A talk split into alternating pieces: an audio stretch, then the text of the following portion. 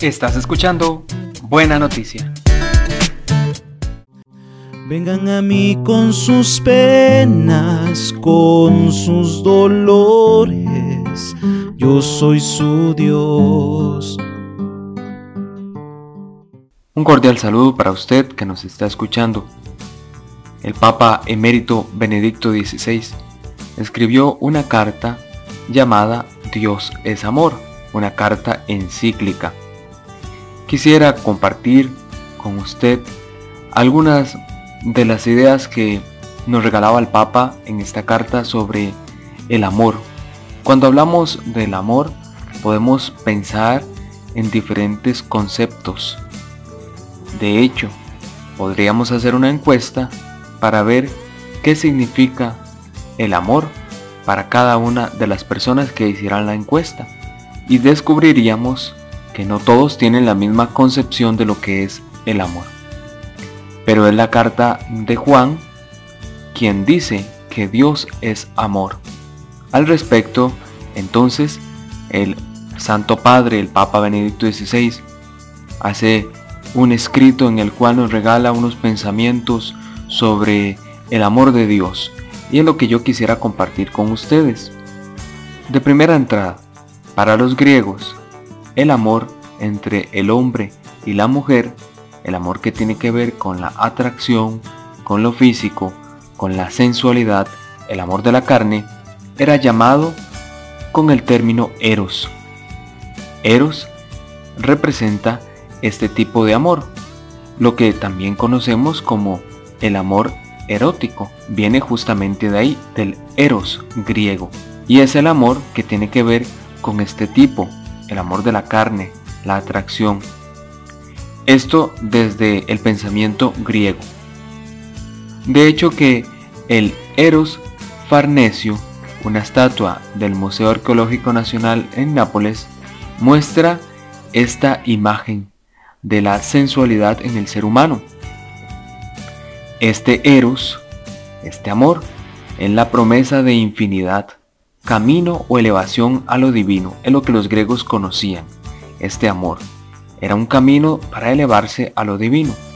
Otro término para designar al amor es el amor filial, el filia. El Evangelio de Juan describe la relación de Jesús y de sus discípulos, como esto, un amor filial, es decir, de la amistad, amor fraternal, el compartir con dos, tres o cuatro personas, el amor de los amigos, el amor filial. El otro que veíamos tiene que ver con el amor de pareja, el amor eros. Y finalmente, el tercer término para designar al amor es el amor ágape.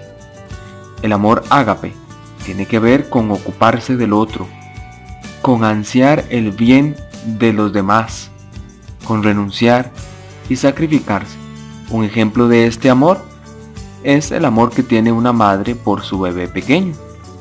En el primer término, el amor eros, lo decíamos, el amor de aquellos que están en pareja. El amor filial, aquellos que son amigos, los hermanos. El amor que le tenemos a nuestros padres.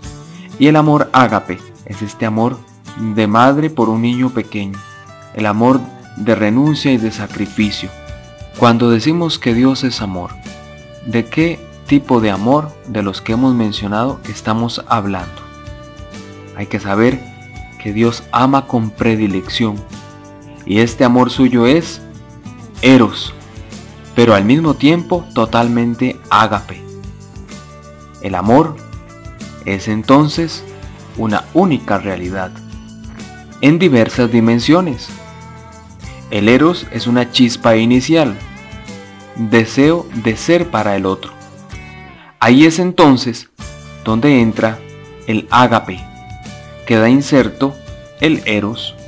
Yahvé me dijo, ve otra vez, ama a una mujer que ama a otro y comete adulterio, como ama Yahvé a los hijos de Israel, mientras ellos se vuelven a otros dioses. Por eso yo, Yahvé, voy a seducirla la llevaré al desierto y hablaré a su corazón. Yo la desposaré conmigo para siempre. La desposaré conmigo en justicia en derecho, en amor, en compasión. La desposaré conmigo en fidelidad. Y sucederá aquel día, oráculo de Yahvé, que ella me llamará marido mío. Lo encontramos en el libro del profeta Oseas, a partir del capítulo 2. El profeta Oseas que cuenta su experiencia de amor, el cual había sido defraudado por su esposa. Y al pensar en el amor tan grande que tiene por su esposa y el deseo de perdonarla a pesar de que había sido infiel, le hace pensar al profeta que así como es su amor humano, debe ser también el amor de Dios. Y es entonces que escuchamos este hermoso texto, en que Dios le habla a su pueblo, la mujer amada, la esposa amada. Y aquella frase tan linda que dice el profeta, la voy a seducir, la voy a llevar al desierto para hablarle al corazón. Recuerda el tiempo del exilio y también el tiempo en que el pueblo salió de Egipto. Tiempos de desierto en el cual Dios le habló al corazón. En la dinámica del amor tenemos que darnos cuenta que hay un verdadero ciclo. Dar y recibir. Dar es esa línea ascendente que sube hacia el ágape. Y recibir es la línea que baja, que desciende al eros. Dar y recibir. El eros y el ágape, como estas dimensiones del amor. Una dimensión que sube y una dimensión que baja. Entonces, siendo así, eros y ágape, justa unidad en la única realidad del amor. Cuando las dos dimensiones se separan completamente una de la otra, se produce una caricatura del amor. Es allí, precisamente en la cruz, donde puede contemplarse esta verdad. El amor de Dios puede calificarse como un amor eros y a la vez ágape, ya que en la cruz queda demostrado que Dios nos ama con su cuerpo, nos ha amado con su cuerpo. Jesucristo crucificado. Dios que nos ha amado con su carne y con su sangre. El amor de la carne del que hablaban los griegos, el eros. Y es un amor de entrega porque está allí clavado en la cruz para entregarse, para preocuparse por nosotros, como la madre por el niño pequeño, el amor ágape. ¿Cómo es el amor de Dios?